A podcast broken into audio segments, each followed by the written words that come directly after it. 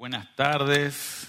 La verdad me da mucha felicidad estar acá en, en, Paraguay. Y como dije la última vez que estuve aquí, Paraguay es como mi segunda casa. Eh, no solo porque tengo, porque mi esposa nació aquí o porque mis sueros están aquí, porque tengo muchos amigos y muchas personas en, en las que quiero mucho aquí. Y la verdad que eh, siempre, siempre digo esto, aunque no me crean, cuando estoy lejos, no extraño tanto Uruguay, extraño más Paraguay, y eso que estuve un año y medio viviendo aquí.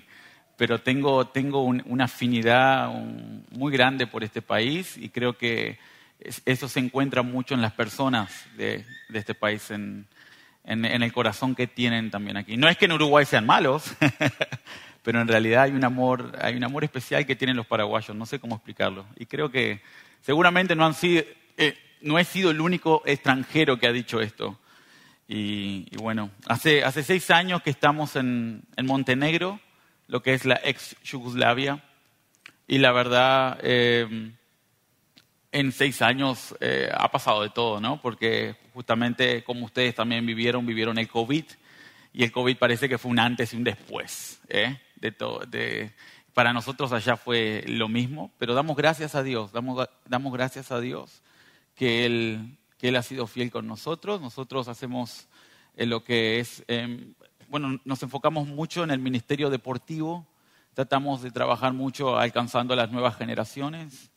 Eh, Montenegro no es un país fácil, como decía, hay alrededor de unos 400 cristianos en un país de 625 mil personas. Es un país pequeño, pero la poca cantidad de cristianos también es muy pequeña.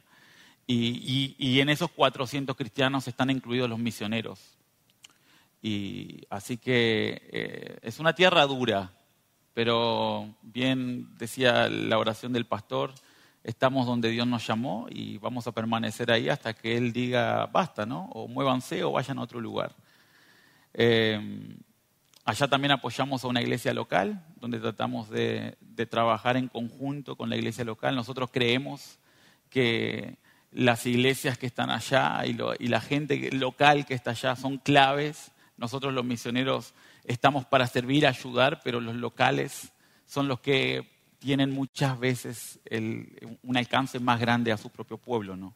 Entonces nosotros tratamos de apoyar, entrenar, servir en lo que podamos. Y bueno, eso, eso es un poco, un poco lo que hacemos. Em, si quieren saber más, pueden preguntarnos después de, la reunión o hablar con mi esposa. Eh, estaremos encantados. Nosotros enviamos cartas de oración, tenemos grupos en WhatsApp. Ahora estamos creando un grupo en Facebook también privado para informar lo que hacemos. Así que si les interesa, genial. Eh, van a ser muy bienvenidos. Eh, hoy quiero compartir un mensaje con ustedes. Em, y el tema que quiero tratar hoy es qué desafíos enfrenta la iglesia hoy en día en cumplir la gran comisión. Y para empezar, vamos a leer Mateo 28, del 18 al 20.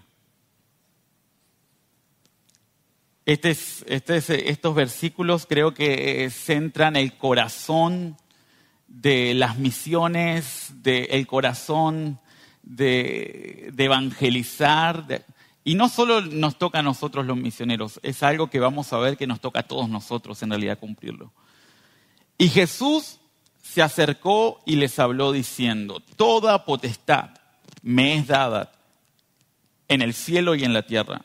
Por tanto, id y haced discípulos a todas las naciones bautizándolos en el nombre del Padre y del Hijo y del Espíritu Santo, enseñándoles que guarden todas las cosas que os he mandado.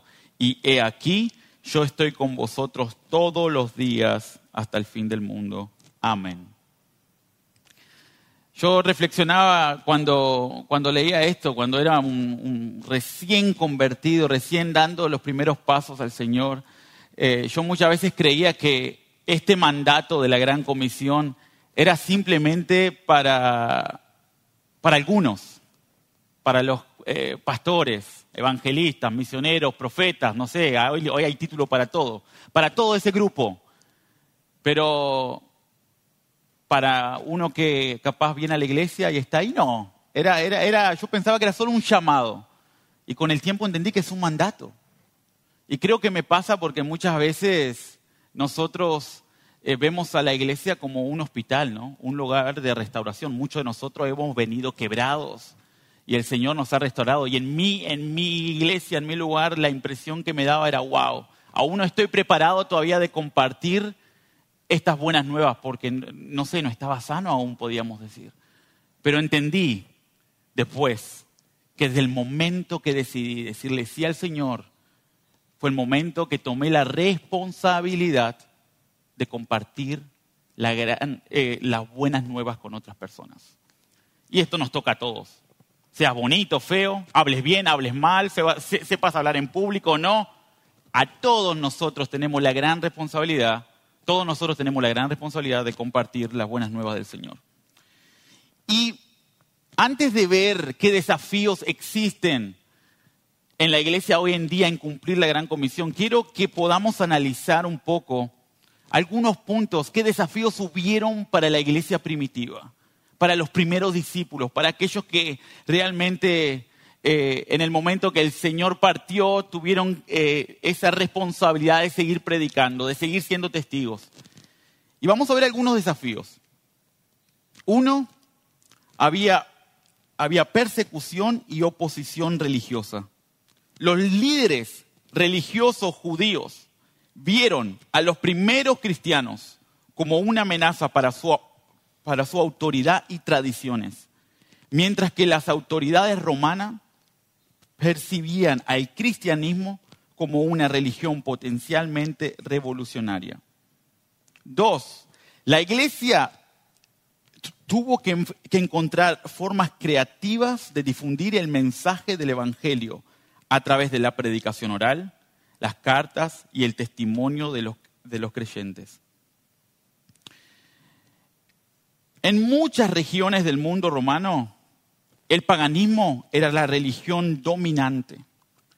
La iglesia tuvo que enfrentar la tentación de comprometer su mensaje para adaptarse a las prácticas y creencias paganas y prevalecientes mientras mantenía su identidad distintiva como seguidores de Jesucristo.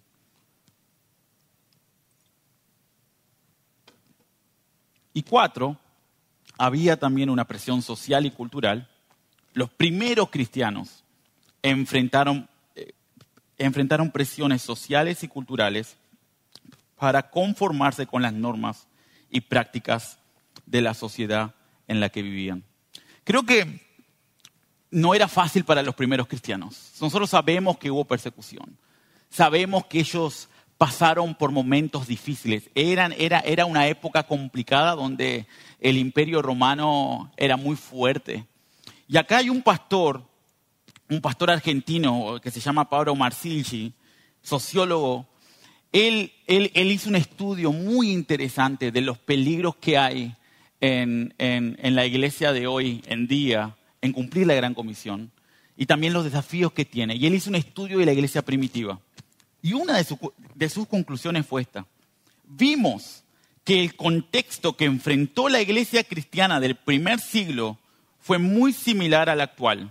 Un mundo globalizado, un mundo pagano, amante del pecado, con una espiritualidad libre, signado por el libre comercio, desarrollado con un gran idioma común latín y con leyes que se extendían uniformemente bajo el dominio de Roma. Es muy interesante lo que él escribe. Pero, ¿qué desafíos tenemos nosotros hoy de cumplir la gran comisión? ¿Cuáles son nuestros desafíos? Y uno, quiero mostrarles una imagen eh, que dice que aproximadamente, la siguiente imagen por favor, aproximadamente el 40% de la población mundial nunca ha escuchado acerca de Jesús. Y cuando yo vi este número, me pareció algo demasiado grande para creer que en el siglo en el que estamos viviendo, con los avances tecnológicos, los avances tecnológicos que tenemos, las redes sociales, los medios de comunicación, ¿cómo es posible que aún hayan 40% de la población mundial que no han escuchado acerca de Jesús. Y esta información no es solo que la saqué de la nada, hay un ministerio llamado Radical, hay un libro muy, muy famoso llamado Radical, escrito por David Platt, y hay un ministerio que se encarga justamente de promocionar, de hablar, de concientizar a la iglesia acerca de los lugares no alcanzados, los lugares donde realmente es difícil el cristianismo. Y David Platt, él es un pastor que trata de, de motivar a los cristianos, tanto estadounidenses como de otras partes del mundo, a poder ir a estos lugares del mundo donde el Evangelio no es tan simple de predicar, porque son países cerrados. Y cuando veo este número me viene justamente el versículo que estuvo leyendo el pastor, Romanos 10:14. Ahora bien, ¿cómo invocarán a aquel en quien no han creído? ¿Y cómo creerán en aquel de quien no han oído? ¿Y cómo oirán si no hay quien predique? Para que nosotros podamos entender más de este número, es muy interesante que ustedes puedan también entender un poco el concepto de la ventana 1040. No sé si alguna vez escucharon de ese concepto. El concepto de la ventana 1040 pone de relieve estos tres elementos. Una zona del mundo en la que se presentan focos de pobreza extrema, baja calidad de vida en la mayoría de los países de la región y combinado con la falta de acceso a los recursos cristianos. La ventana forma una banda que abarca la, región del Sahara y el norte de África, así como casi toda Asia, Asia Occidental, Asia Central, Asia Meridional, Asia Oriental y gran parte del sudeste de Asia. Esta gente vive en 62 países y aproximadamente dos tercios de la población mundial viven ahí. Dos tercios de la población mundial viven en esa ventana. Para, que podamos entender, estos son números aproximados, pero si ustedes hacen un poco de cálculo, estos, este 40% tiene mucho sentido. Cuando conectamos con la información de la ventana 1040. Aún existen personas en este mundo que no han escuchado acerca de Jesús. En Montenegro, donde estamos, em, tenemos un ministerio que jugamos al fútbol todos los viernes y, todas las personas son bienvenidas. Y en eso nos hemos conectado con personas de distintos países también. Eh, ahora, desde que hay esta, bueno, desde que hubo esta guerra, y, todavía existe, ¿no? Que, a ver, todavía continúa la guerra de Rusia y, Ucrania, vinieron muchos rusos, muchos ucranianos. Y saben que hay, hay una comunidad creciendo muy grande ahí. Y un día, yo no fui parte de esta conversación, pero dos de mis amigos fueron. Eh, un amigo brasilero y uno de Barbados estaban hablando con un chico que era ruso. Y justamente estaban hablando acerca de religiones. Y cuando ellos compartieron, mis amigos, acerca de Jesús, este, este, este muchacho dijo, ¿y quién es Jesús? Yo nunca escuché hablar acerca de Jesús. Y mi amigo brasilero me estaba contando a mí, él es, él es un, un cristiano que yo diría nuevo en la fe, y él me decía, Mateo, ¿cómo es posible, me decía él, que exista una persona hoy en día que nunca ha escuchado acerca de Jesús cuando hay libros y libros que hablan acerca de Jesús? Y este, y, este ruso no era un tipo pobre que no tenía acceso a internet ni nada por el estilo. Venía de una ciudad en Rusia donde son musulmanes, pero, y su familia es musulmana, pero él no era un practicante musulmán. Pero él nunca había escuchado acerca de Jesús. Mis amigos tuvieron la oportunidad de compartirle y hablar más.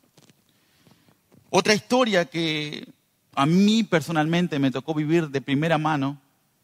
Un día estábamos un domingo en la iglesia y aparece un hermano. Un, bueno, yo no sabía que era un hermano en la fe en ese momento, pero lo descubrí después. Una persona de, de Kurdistán. Y la iglesia le dio refugio. Y saben que un día eh, voy a visitarle a este hermano. Y él me cuenta su historia. Y su historia es una historia muy triste. él me dice que el grupo de la ISIS mató a toda su familia por él creer en Jesús. Y también él me estaba contando que a él lo acuchillaron y lo dejaron en un hospital. Y él me estaba mostrando fotos y me mostraba, mirá, así estaba en el hospital y así, y aquí me acuchillaron y todo eso. Y justamente algunas cosas que me impresionaron de él era, era su, su, necesidad de probarme la verdad, de mostrarme que lo que le había pasado era real y que él no estaba creando una historia. Yo podía ver eso en sus ojos. Y, justamente me hizo pensar, yo no sé si alguna vez ustedes trabajaron con refugiados, a mí me ha tocado trabajar en Serbia, y muchas veces los refugiados que tienen que salir de, su país obligado, sienten esa necesidad de contarte, de expresarte eh, eh, sus verdades, lo que ellos vivieron. Porque parece que es como que sienten esa, esa necesidad de probar la verdad, de mostrar sus derechos. Esto me pasó. Y bueno, este tipo igual. Y saben, yo siempre, yo siempre he escuchado acerca de hermanos en la fe siendo perseguidos, pero cuando te toca conocer a una persona que hace unos seis meses atrás le pasó eso y vos le podés mirar a sus ojos, y una de las cosas que te transmite es mucha fe. Vos te empezás a... Eso, eso fue algo que inmediatamente cuando vi sus ojos fue algo que me pregunté, wow, porque él no era que me contaba con lamento, con lágrimas, apenas, no. Vos podías ver su coraje en sus ojos. Y lamentablemente lo que le pasó, él tuvo que irse de su país, porque él me decía, si yo no creo en lo que esta, gente cree, ellos me, ellos me quitaron el pasaporte. Y le tuve que pagar a gente para que me sacara del país. Y terminó en Montenegro él, pero el sueño de él era llegar a Italia. Pero le mintieron y lo dejaron de noche en Montenegro. Y justamente fue así como se conectó con nuestra iglesia. Y hermanos, es, real, es real lo que viven otros, otras personas, nuestros hermanos en la fe en otras partes del mundo. Yo también pienso, nosotros en Montenegro somos aún privilegiados como ustedes aquí. Podemos adorar a Dios, podemos expresar nuestra fe, pero hay otras personas que no lo pueden hacer. En Montenegro, aún en el norte, donde existen musulmanes, hemos escuchado historias de persecución, capaz no oficialmente de parte de, la ciudad, pero ha pasado con algunos grupos de personas. Nosotros estamos en la capital, donde es un poco más diverso, hay otras culturas, es, mucho más fácil compartir. Pero, pero sí es real esto. Y nosotros como iglesia tenemos que empezar a, a pensar, ¿cómo podemos nosotros empezar hacer que este número de 40% empiece a disminuir. Porque entiendo y soy consciente de que como iglesia local tenemos que resplandecer en el lugar donde estamos primeramente. Y tenemos, y siempre que hablo a veces con personas me dicen, pero aún hay mucha necesidad en Paraguay para hacer. Y claro que hay. La necesidad no se va a terminar hasta que Jesús venga. Va a haber necesidad siempre. Claro que hay, pero tenemos que empezar a, a mirar un poquito más alto, ¿eh? Y empezar a, analizar un poquito más y ver un, poco más allá. Quiero mostrarles la siguiente, la siguiente gráfica, que también la saqué del Ministerio eh, Radical. Eh, alguien hizo un estudio de dónde iban las ofrendas de las iglesias en Estados Unidos, dónde se invertía. Y ellos dicen que el 81% se invierte en la propia iglesia. El 12% se invierte en misiones en el propio país. Digamos que hay, una iglesia que está aquí en, no sé, afiliada a Concordia, ese 12% va ahí. Un ejemplo nada más. Y el 6% se invierte en misiones en otros países, quiere decir en lugares donde ya hay una iglesia cristiana o hay misioneros. Pero simplemente un 1% de las ofrendas se invierten en lugares no alcanzados. Un 1%. Y nosotros sabemos que las iglesias americanas son una de las iglesias más fuertes, que han enviado muchos misioneros, pero también son iglesias muy grandes. Y yo no vengo a criticar esto, no vengo a decir, uh, qué mal están, no. Yo entiendo que tiene que haber una inversión local porque estamos alcanzando a las personas locales aquí, pero simplemente mi corazón está, ¿cómo podemos hacer que aquel 1%, y no estoy hablando solo de ofrendas ahora, también en oración, en que enviemos a misioneros, ¿cómo podemos hacer que el 1% aumente como iglesia? ¿Cómo podemos orar más por esta gente? Queremos que ese 1% tiene que crecer. Y acá te voy a dar algunos pasos prácticos para que podamos vencer este desafío. Número uno, debemos concientizar esta realidad e informarnos con organizaciones misioneras o páginas de organizaciones misioneras como OM, Puertas Abiertas, el proyecto de, Joshua, Joshua Project. También Operación Mundo, hay una app muy buena de Operación Mundo donde cada día te envían eh, eh, el país y las necesidades. Yo creo que lo mínimo que podemos hacer como cristianos es informarnos acerca de estos lugares, lo mínimo, buscar información. Segundo, debemos orar semanalmente, por, capaz por alguno de estos países, por algún misionero, por alguna iglesia. Tomarnos 10 minutos semanalmente, simplemente orar por nuestros hermanos en la fe que están siendo perseguidos en estos lugares. Diez minutos. Y, tres, si podemos, podemos apoyar económicamente, pero también espiritualmente y emocionalmente a nuestros hermanos en la fe que quieren salir a estos lugares. Es tiempo que la iglesia empiece a enviar personas a estos lugares. Si tenemos a alguien aquí que capaz diríamos, este está loco porque quiere ir a los lugares donde realmente la cosa no es fácil, tratemos de como iglesia apoyarlos, apoyar como podamos, porque necesitamos hacer que el 40%, ese 40% empiece a disminuir y que más personas empiecen a escuchar acerca del Señor. Ahora, sé que este es un desafío grande que tenemos, ¿no? Pero también hay, desafíos personales, desafíos que nosotros luchamos. Y creo que, que todos nosotros nos pasa esto. Cuando pienso en desafíos personales como cristianos que tenemos, pienso en el conformismo y la comodidad. El conformismo y la comodidad nos puede cegar.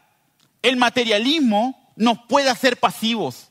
Ya soy salvo, mi familia es salva, tengo lo suficiente, vivo bien, está todo arreglado.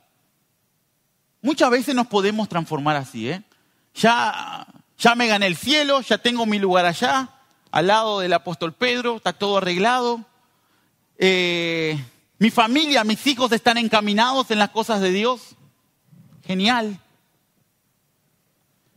Y muchas veces estas cosas nos pueden llevar a ser personas pasivas, a conformarnos.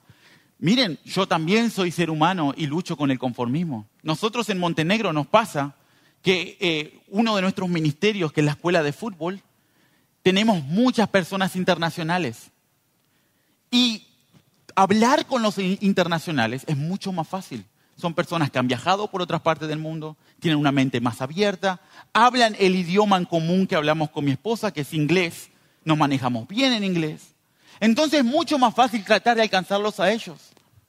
Pero a veces, con mi esposa, nos tenemos que mirar a los ojos en algún momento que estamos compartiendo juntos y darnos cuenta que no estamos alcanzando a los locales y que nos hemos conformado con los internacionales porque los locales son más cerrados, hablan un idioma donde nosotros lo hablamos pero no tan bien como el inglés, que es el serbio croata, y es más difícil y, y nosotros nos reevaluamos. Porque también el conformismo es, una tentación para nosotros. Es más fácil hacer esto que hacer aquello. nosotros luchamos con eso también porque somos seres humanos. Pero lo bueno es que cuando existen estos tiempos de evaluación y reevaluación que nos tenemos que hacer, es porque el Espíritu Santo está obrando. Y es el Espíritu Santo que nos está eh, tratando de concientizar, de que podamos abrir un poco más nuestros ojos y ver más allá. Yo creo que, que esto le puede pasar a cualquiera de nosotros. Podemos poder perder de vista la visión de cuál es nuestra misión en la tierra como cristianos.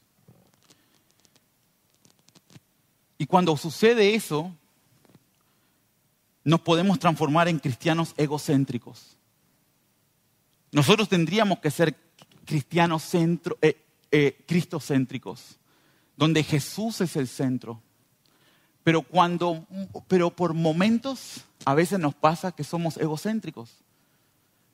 Nosotros somos el, el centro de todo. Lo que importa es lo que yo pienso, lo que yo digo. Los demás no importan. No, no puede llegar a pasar. Podemos volvernos egoístas. Porque e, está en nuestra naturaleza humana. Y eso nos puede hacer perder la visión de cuál es nuestra real misión acá en la tierra como iglesia. A mí, a mí me pasó, y esto conté el domingo pasado también, que me volví un cristiano templocéntrico. ¿Alguna vez escucharon un cristiano templocéntrico? el que le da más valor al templo, a las cosas de la liturgia, cómo se hace el culto. A mí me pasó, en mi iglesia eh, teníamos, para que ustedes entiendan dónde crecí yo, martes, reunión de oración en el templo. Jueves, estudios bíblicos en el templo. Viernes, capaz teníamos alguna, alguna práctica de alabanza en el templo. Sábado, eh, escuelita dominical para niños a las 4 de la tarde, yo era maestro, me acuerdo, en el templo. Sábado a la tarde, a la noche, reunión de jóvenes en el templo. Domingo de mañana, culto de ayuno, aquella iglesia, nuestra iglesia ayunaba todos los domingos, te, te desafiaban, en el templo. Domingo a la tarde, culto para la familia en el templo. A ver, el problema no está que tengamos tantas reuniones en el templo. Pero el problema está cuando muchas veces, y eso me pasó a mí, nos empezamos a volver problemáticos por pequeñas cosas. Ah, porque mi hermano se sentó en mi lugar, donde yo por 40 años me senté. Sonó mal la música que cantó mi querido Esteban y ya me enojo ah, cambiamos de pastor, ya no es lo mismo, parece que se agarró los libros apóficos para predicar ahora en la iglesia, no sé, tantas cosas que nos empezamos a, a quejarnos, a pelearnos. Y una de las cosas que nos ayudó a nosotros como iglesia era hacer reuniones en la cárcel. Ay, en la cárcel, ¿eh? Vieron que en la cárcel no es fácil hacer reuniones. ¿eh? Ah, y justamente yo siempre veía, ¿no? A los que te hacen problema a veces en el templo, en el templo ahí adentro, que se pelean por autoridad, por esto, por quién agarra el micrófono más rápido. Ah, eso era mi iglesia, el contexto de mi iglesia. Y este, eh, por este tema y el otro, a la cárcel nadie quiere ir. Pero justamente, eh, a veces nos perdemos. Lamentablemente nos perdemos. Y tenemos que pedir al Señor que nos ayude a evaluarnos. ¿Cuál, ¿Qué es lo que importa? Todo lo que tenemos acá, las luces, y esto es algo que mi suegro que se jubiló hace poco lo dijo, los templos no van al cielo, las personas van al cielo. Y es una gran realidad. A ver, este, esto todo que tenemos es hermoso, sirve para que adoremos al Señor. Y, pero lo más importante es Dios. Y después son las personas. Son las personas. Esto es solo un medio los micrófonos son solo un medio para que podamos comunicar mejor el Evangelio. Pero no aferremos nuestro corazón a estas cosas. Tengamos cuidado. Tengamos cuidado. Otro punto que nos puede pasar es que vemos al mundo como un lugar malo y nuestra visión es de alejamiento y separación. Cuando Jesús nos llamó a estar en el mundo, sin ser del mundo. Juan 17, 14 al 16. Dice, yo les he dado tu palabra y el mundo los aborreció, porque no son del mundo, como tampoco yo soy del mundo. No ruego que los quites del mundo, sino que los guardes del mal. No son del mundo, como yo como tampoco yo soy del mundo. Esta oración de Jesús por los discípulos nos advierte contra la búsqueda de refugio en el aislamiento cristiano. Imagínense los monjes en los monasterios, ¿eh? Ellos se aíslan, pasan espiritualmente horas buscando a su Dios, pero no quieren saber nada de lo que está sucediendo en el mundo. Jesús no nos llamó a ser así.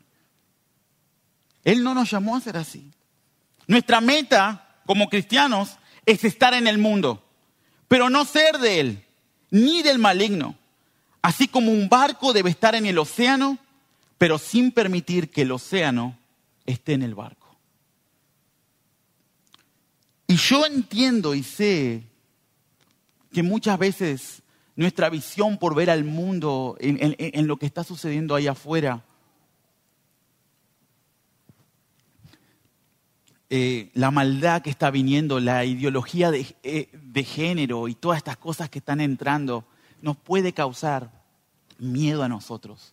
Yo soy papá hoy en día y, siempre pienso que cada vez es más difícil ser papá hoy, criar a nuestros hijos en los caminos del Señor, cuando hay cosas allá afuera que están viniendo, las olas de este mundo.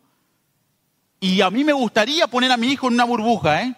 meterlo en un mundo aparte, criarlo con los valores que yo creo que son los, los importantes, que están aquí en la palabra del Señor. A mí me gustaría hacer eso.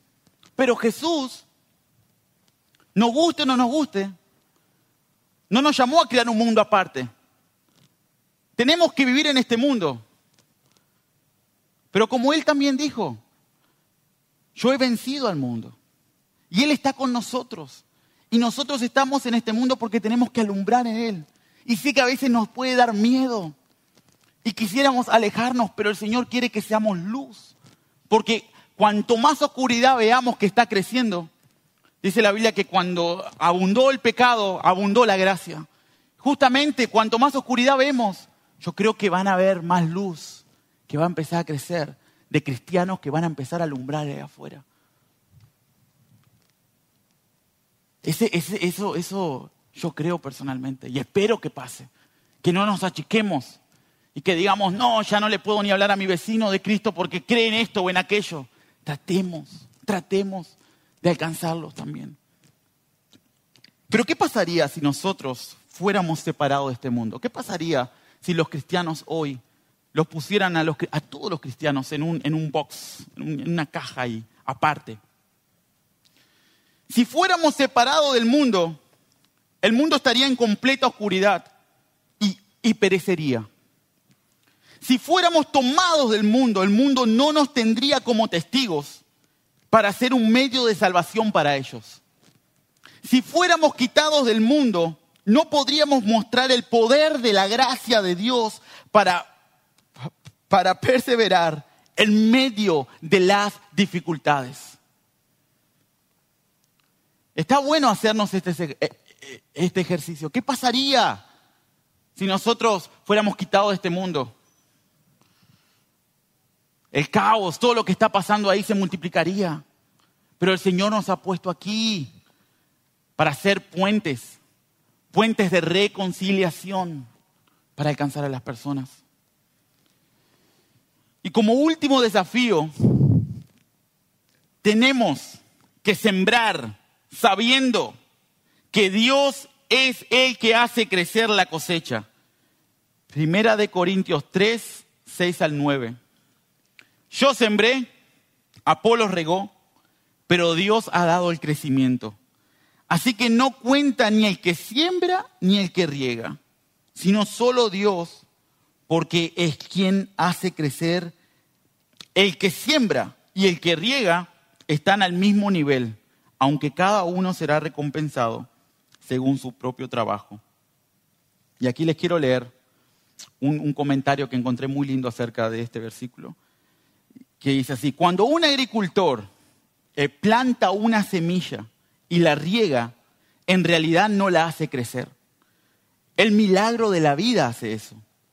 Y todo lo que el agricultor puede hacer es proporcionar el entorno adecuado para el crecimiento y confiar en el milagro de la vida. Hacemos nosotros lo mismo al darle las buenas nuevas a otras personas. Nosotros hacemos lo mismo. Nosotros plantamos la semilla, compartimos las buenas nuevas, pero el que da el crecimiento no somos nosotros, es el Señor. El Señor es el que hace crecer en la vida de las personas. Y yo sé que muchas veces esto puede ser frustrante porque a veces podemos invertir tiempo, horas en ciertas personas y vemos muy poco crecimiento. Creo que eso le puede pasar mucho a los pastores. Invertí horas en esta persona y al final descubrió que era un cabeza hueca, que la verdad parece que le entraba por acá y le salía por acá todo. ¿Nunca te pasó? A nosotros nos pasó con Evelyn en Montenegro.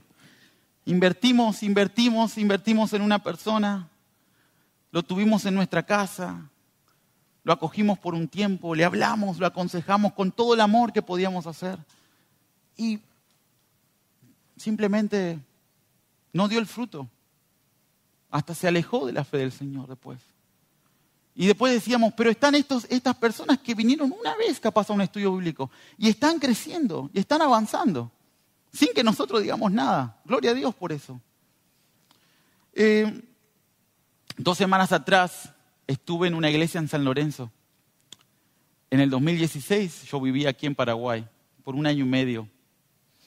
Y en realidad dos años. Pero estuve sirviendo en ese lugar un año y medio. Hay una escuela de fútbol que se llama Miraflores y yo estuve como entrenador en ese lugar y esa escuela de fútbol le pertenece a esta iglesia bautista. Y en ese año invertí mucho con los chicos que estaban ahí, con devocionales, con historias. Y saben que eh, hace dos semanas volví porque me invitaron a predicar en la reunión de jóvenes. Y vi a algunos de estos chicos tomando la decisión de bautizarse. Ya no eran niños, ahora son adolescentes.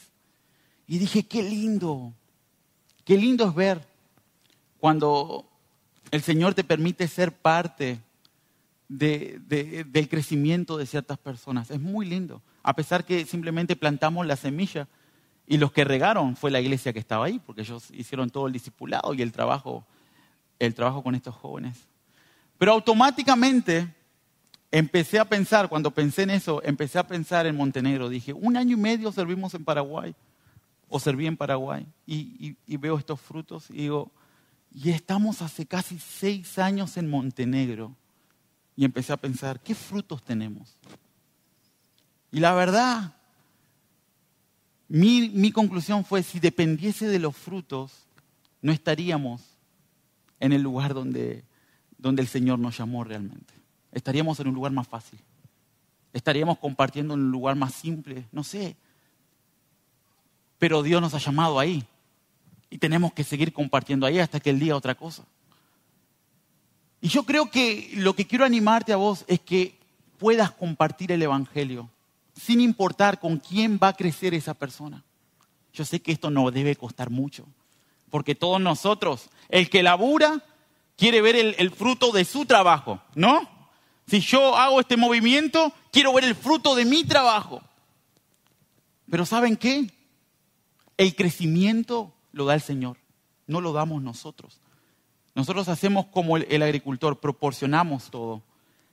Proporcionamos el ambiente con, con material de discipulado, con todo lo que hace la iglesia hoy en día. Pero ¿qué pasa si esa persona crece con otros? Gloria a Dios, porque lo importante es que encuentren salvación. Vino una mamá de Alemania, que ellos eran montenegrinos, una familia. Un día vino a la iglesia y me dice, Mateo, mi hijo dio testimonio allá en Alemania, en la iglesia en la que estamos.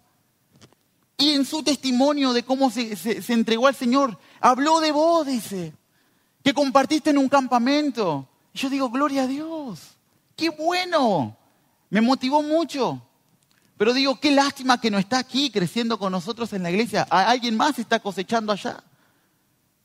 ese pensamiento se me cruzó. Pero en realidad, ¿Tendría yo que tener envidia? ¿Tendría que decir, ah, ¿por qué no está creciendo conmigo aquí? ¿O con la iglesia? No. El Señor nos ha llamado a predicar y a sembrar. Y si las personas crecen con otros, que crezcan con otros. Pero lo importante es que el Evangelio avance. Y tenemos que recordar esto. Las personas, las personas no son números. Las personas son personas. A veces, como cristianos, nos volvemos locos con los números. Y eso le pasa a mi organización también. Eh, envíame cuántos se convirtieron este año. Y yo estoy ahí temblando en la computadora a ver qué le voy a escribir al tipo que está al otro lado en la oficina, sentado. Y, yo sé que, eh, eh, como, yo sé que eso, eso ayuda a tener un orden.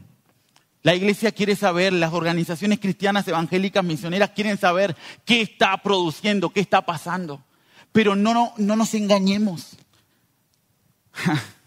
Yo recuerdo las épocas donde había las grandes, eh, eh, esto es un, es un paréntesis, ¿eh? la época en la que había las grandes reuniones de evangelismo, no sé si se acuerdan, grandes predicadores. ¿Y cuántos aceptaron a Jesús? 500 mil, no sé, digamos un número. Pero que hicieron la oración de fe, pero ¿cuántos al final seguían después de esa oración de fe en la iglesia? Era lindo llegar en la iglesia y decir, se convirtieron 500 mil. Era lindo, pero en realidad la verdad, ¿cuántos de esos seguían en los caminos del Señor después? Iban. Las personas no son números, las personas son, son personas. Si se convierte uno, gloria a Dios. Si se convierte en diez, gloria a Dios. Si se convierte en cien, mil, gloria a Dios.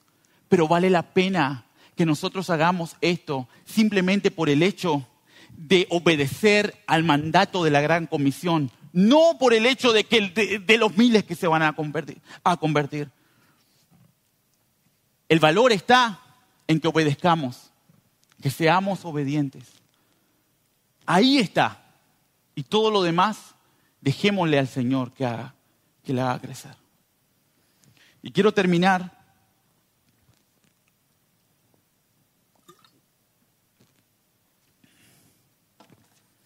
con la conclusión que hizo este pastor, este pastor, este pastor argentino Pablo Marcilli sobre su estudio de los desafíos de, de, la gran comisión, los desafíos de la iglesia primitiva.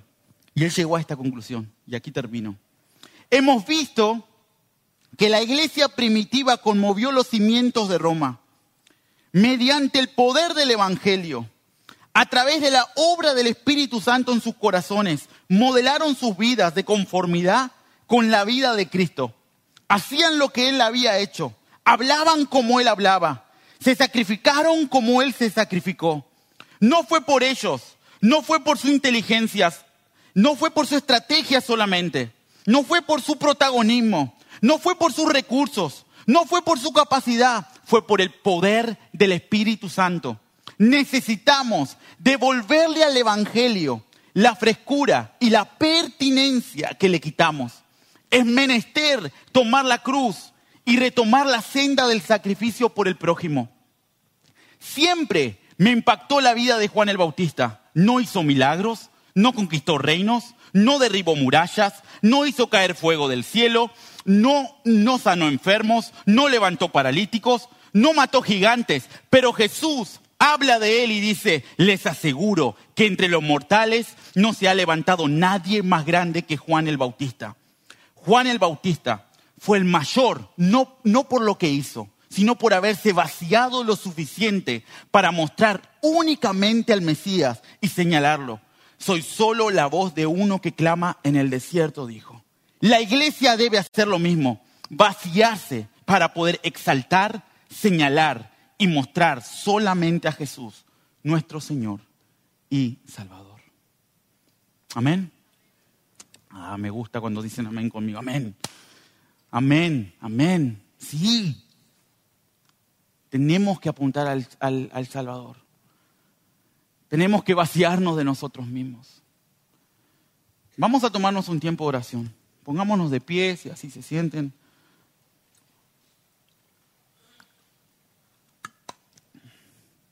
Si el Señor ha puesto un, despertar en tu corazón, un llamado capaz por las misiones o por predicar el Evangelio más y más, que, que en esta noche le puedas simplemente disponer tu corazón. El Señor simplemente busca personas dispuestas. Él no busca personas perfectas. No, no tenés que ser un, un gran elocuente con tus palabras. No te tenés que tener todos los dones de sanidad o, de liberación o de evangelismo. No. El Señor busca corazones dispuestos, dispuestos. Y Él hace todo lo demás. Padre, gracias. Gracias porque no merecemos, Señor, eh, tener el privilegio que nos has dado de compartir la salvación con los demás. Pero bajo tu gracia y tu misericordia nos has escogido, nos has llamado. No somos perfectos, tenemos muchas fallas. Pero Padre, hoy en este momento ponemos nuestras vidas una vez más delante de ti. Te pedimos perdón por los momentos que hemos sido egoístas, que nos diste una oportunidad de compartir con algunos y no lo hicimos capaz por vergüenza, que nos trajiste a una persona para que lo abracemos y seamos tus brazos y no lo hicimos porque no tuvimos el valor y sentimos que el Espíritu Santo nos estaba susurrando, nos estaba hablando, hace esto o aquello. Perdónanos, perdónanos porque por momentos nos diste tantas oportunidades. Señor, te pido perdón por mis fallas, por mi humanidad que muchas veces me vence a mí. Señor, perdóname, porque muchas veces mi humanidad es tan grande, Dios, que se hace más fuerte y no me deja ver el amor por el prójimo, no me deja ver que lo que yo tengo hoy, los demás realmente lo necesitan, que es a ti Jesús, es lo más grande que podemos compartir. Como dijo uno de tus discípulos, no tengo ni plata ni oro, pero lo que tengo te doy. Porque lo más grande que le podemos dar a otro es a Jesús, es la salvación, es lo más grande y eterno que otra persona puede tener, Señor. Ayúdanos como iglesia a tener un poquito, un poquito de esa gracia que ha venido por medio de Jesús y que esa gracia fluya por nuestras manos y nuestro cuerpo hacia otras personas. Que cuando nos vean caminar en esta calle sientan que hay algo distinto en nuestras vidas. Así como cuando Moisés salió de estar en tu presencia y brillaba Dios. Y los demás veían de esa misma forma la gracia de Jesucristo en nosotros que empiece a brillar y que otros puedan conocerte a ti. No permitas que viva una vida, Dios, simplemente para tenerla guardada en el cielo mi salvación. No permitas que termine mis años aquí en la tierra y que simplemente viva una vida que sirvió para mí mismo. No, ayúdame a hacer un puente. Ayúdame a hacer un puente. Ayúdame a hacer un puente, Señor, que otros puedan conocer, que otros puedan venir a mí conocerte a ti. No conocerme a mí, conocerte a ti, Señor.